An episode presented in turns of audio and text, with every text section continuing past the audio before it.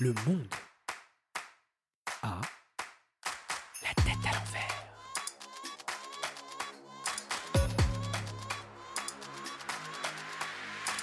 Bienvenue à vous pour ce tout nouvel épisode du Monde à la tête à l'envers.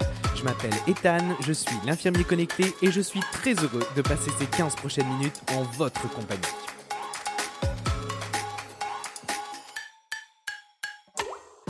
Alors cette semaine, j'aurais très bien pu vous parler de cette panique généralisée suite aux actes de cruauté envers les équidés aux quatre coins de France, tout comme j'aurais aussi très bien pu vous parler des relations gréco-turques sur fond de gisements de pétrole noyés sous les eaux.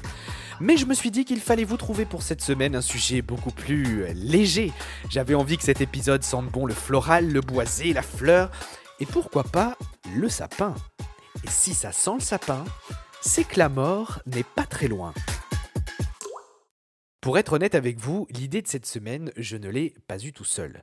Je la dois à Alain Alors si vous avez ouvert votre télé ou vos réseaux sociaux ces derniers jours, son nom vous dit forcément quelque chose. Alors je vous préviens d'avance, il y a forcément un moment dans ce podcast où vous aurez envie d'arrêter votre écoute. Et je vous rassure tout de suite, eh bien c'est tout à fait normal. Outre la possibilité que vous puissiez trouver ce podcast absolument nul et inutile, et là, eh bien malheureusement je ne pourrai pas faire grand-chose pour vous, vous devez savoir qu'évoquer la mort est un sujet difficile qui nous renvoie instinctivement aux limites de notre propre zone de confort. En fait, faites une petite expérience, essayez de prononcer le mot mort dans une discussion et vous verrez que le sujet de conversation va immédiatement changer pour éviter d'aborder la rencontre avec la grande faucheuse. Voilà pour le disclaimer, vous êtes prévenu. Passons maintenant aux présentations. Alain Coq a 57 ans, il habite en Bourgogne et il est atteint d'une maladie rare et surtout incurable. Alors Alain, il est épuisé, mais il est surtout courageux. Car oui, Alain a décidé d'utiliser ses dernières forces vitales dans le militantisme pour l'euthanasie. Et oui, si euh, vivre est un droit que tout le monde s'accorde à reconnaître, eh bien mourir n'en fait malheureusement pas partie. Le problème du droit de mourir, c'est un peu comme le nuage de Tchernobyl, il s'arrête à la frontière. Si nos pays voisins comme la Belgique ou la Suisse reconnaissent l'euthanasie ou encore le suicide assisté, comment se fait-il que chez nous, en France, nous n'en sommes qu'au droit d'être sédatés de façon, je cite, longue et profonde? Vous l'aurez compris, cette semaine dans le monde à la tête à l'envers, nous allons réfléchir à notre propre mort et au droit que nous disposons à mourir en paix. C'est parti, vous pouvez brancher votre cerveau.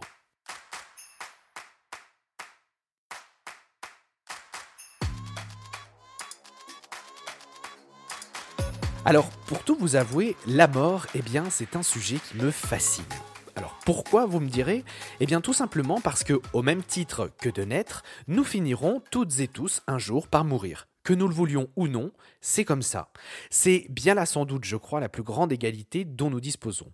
Mais égalité ne veut pas dire liberté. Si nous sommes libres de donner ou d'accueillir la vie comme bon nous semble, eh bien nous n'avons en revanche pas la liberté de choisir comment mourir en paix. Oh. Alors là, je viens de dire une boulette. C'est le jingle anti-boulette. Alors on s'arrête une seconde, je rectifie mon erreur. Pour donner la vie, euh, tout va bien, on fait comme on veut, mais pour accueillir la vie, c'est une toute autre histoire, il faut un agrément, une espèce de permis parental en fait. D'ailleurs, ça pourrait peut-être être une bonne idée à, généraliser. Toi, tu as le droit, toi, tu n'as pas le droit. Quoi encore? J'ai fait une... Franchement, je vois pas ce que j'ai dit de mal. En fait, pardon, mais j'étais juste en train d'expliquer aux auditeurs que certaines personnes donnent le droit à d'autres personnes d'adopter. En gros, d'autres personnes décident si tu feras un bon parent ou pas. Décider, c'est le mot juste. Décider de ce que tu as le droit de faire ou de ne pas faire, décider de ce que tu as le droit de porter ou de ne pas porter, décider si ton envie de vouloir mourir est OK ou si elle n'est pas OK. Et décider dans une société, eh bien ça s'appelle légiférer. Alors, lorsqu'on légifère, tiens, je m'attendais à avoir... Euh, bah non, pas du tout. Alors, je vais rectifier tout de suite la boulette euh, sans le carillon anti-boulette. Lorsqu'on légifère, on ne doit pas dire on parce que on est un con, c'est ce qu'on m'a appris à l'école d'infirmière. Donc je devrais plutôt dire lorsque nos parlementaires légifèrent, eh bien c'est en quelque sorte décider d'accorder un droit droit ou non, et par extension de créer une liberté. Alors je vais vous donner un exemple pour que vous puissiez euh, mieux me comprendre. Le mariage pour tous est aujourd'hui légiféré, c'est-à-dire que le législateur a donné le droit aux couples de même sexe de se marier. Mais ces couples de même sexe ont la liberté de se marier ou de ne pas se marier. Voyez où je veux en venir?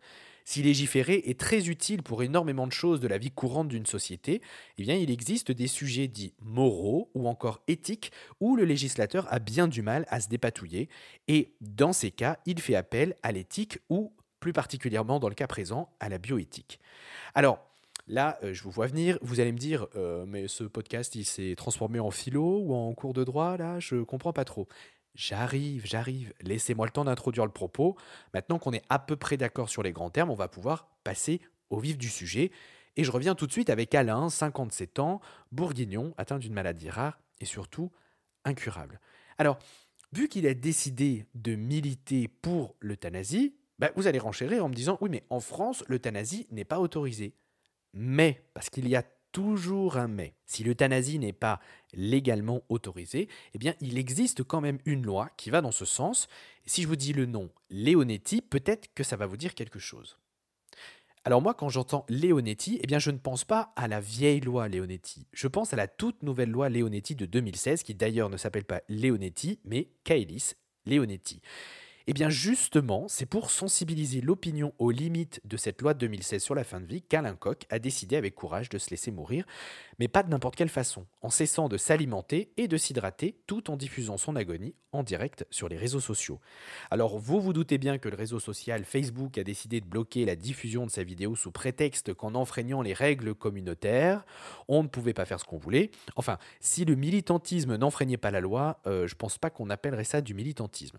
Alors que dit cette loi très précisément Eh bien, cette loi, elle dit que chaque personne en fin de vie a le droit à une sédation longue et profonde en attendant la mort.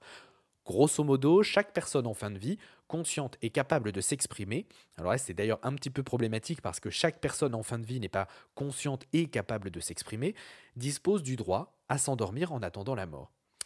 Euh, et là, vous allez me dire, bah oui, mais si on s'endort et qu'on ne se réveille pas, au final, on finit bien par mourir. Donc, c'est un peu de l'euthanasie quand même.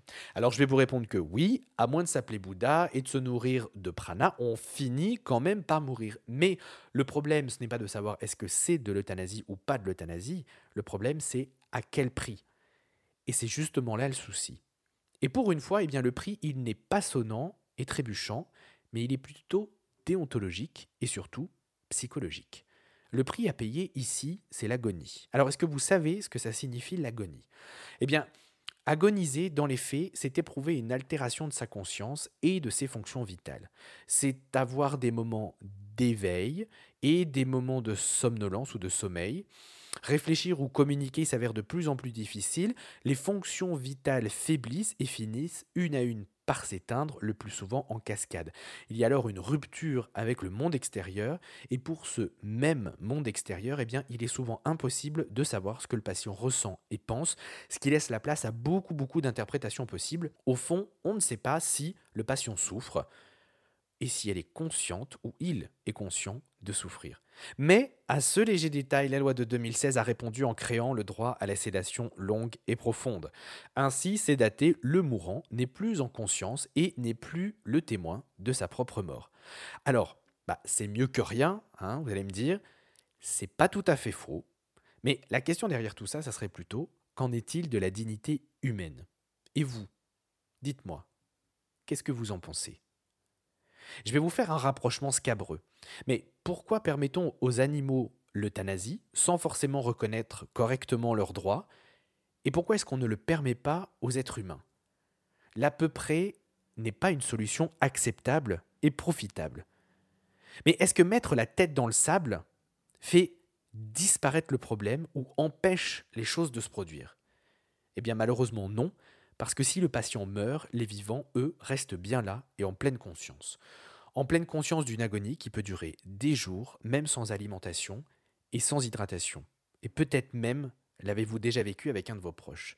Bref, la citation Mourir comme un chien ne peut même pas s'appliquer. L'annonce de notre propre mort produit en nous des effets dans toutes les dimensions de notre être, hein, que ce soit psychique, social, spirituel. Aucune préparation ne saurait nous épargner du choc que l'on peut ressentir lorsqu'on nous annonce cette nouvelle invraisemblable. Tu vas mourir. Nous sommes précipités dans un grand bouleversement, c'est l'heure de faire le bilan de notre vie et d'évaluer notre parcours, ce que nous jugeons comme des réussites ou même comme des échecs, et puis parfois des souvenirs surgissent et viennent nous déstabiliser, provoquant des remords, voire des regrets. Est-ce que j'ai eu une bonne vie? Est-ce que ma vie a eu de la valeur? Qu'est-ce qui va survivre après ma mort? Comment est-ce que vont s'en sortir mes enfants, ma femme, mon mari? Alors en réponse à ces questionnements, euh, beaucoup de personnes souhaitent finaliser un projet, réparer un lien avec un proche perdu depuis trop longtemps, compléter une tâche, ou encore léguer des biens, ou s'assurer que leurs proches vont être en sécurité et surtout remerciés. En fait, le but ultime de tout ça, eh c'est de pouvoir mourir en paix autant que faire se peut. Avoir le droit de décider du jour et de l'heure de son grand départ, eh c'est en quelque sorte rester en contrôle et décider de l'instant précis où l'on se sentira prêt à tourner une page du grand livre de notre existence. Au front, c'est le contrôle de la dernière fois, pour rester jusqu'au bout humain, digne et libre. Parce que si la loi de 2016 permet l'inconscience de la conscience, l'anesthésie du corps, qu'en est-il de notre âme? Si vous pensez que lorsque nous fermons les yeux pour la toute dernière fois, c'en est simplement fini de nous, rideau et direction le caveau, eh bien au contraire, d'autres comme moi s'interrogent. Combien d'histoires avons-nous entendues ou vécues de patients dans le coma et qui pourtant entendaient tout et voyaient tout? Comment prendre en compte cette dimension spirituelle et le peut-être qui l'accompagne? Mais au-delà de ça, la considération que l'on porte au mourant s'arrête-t-elle au moment où il ferme les yeux?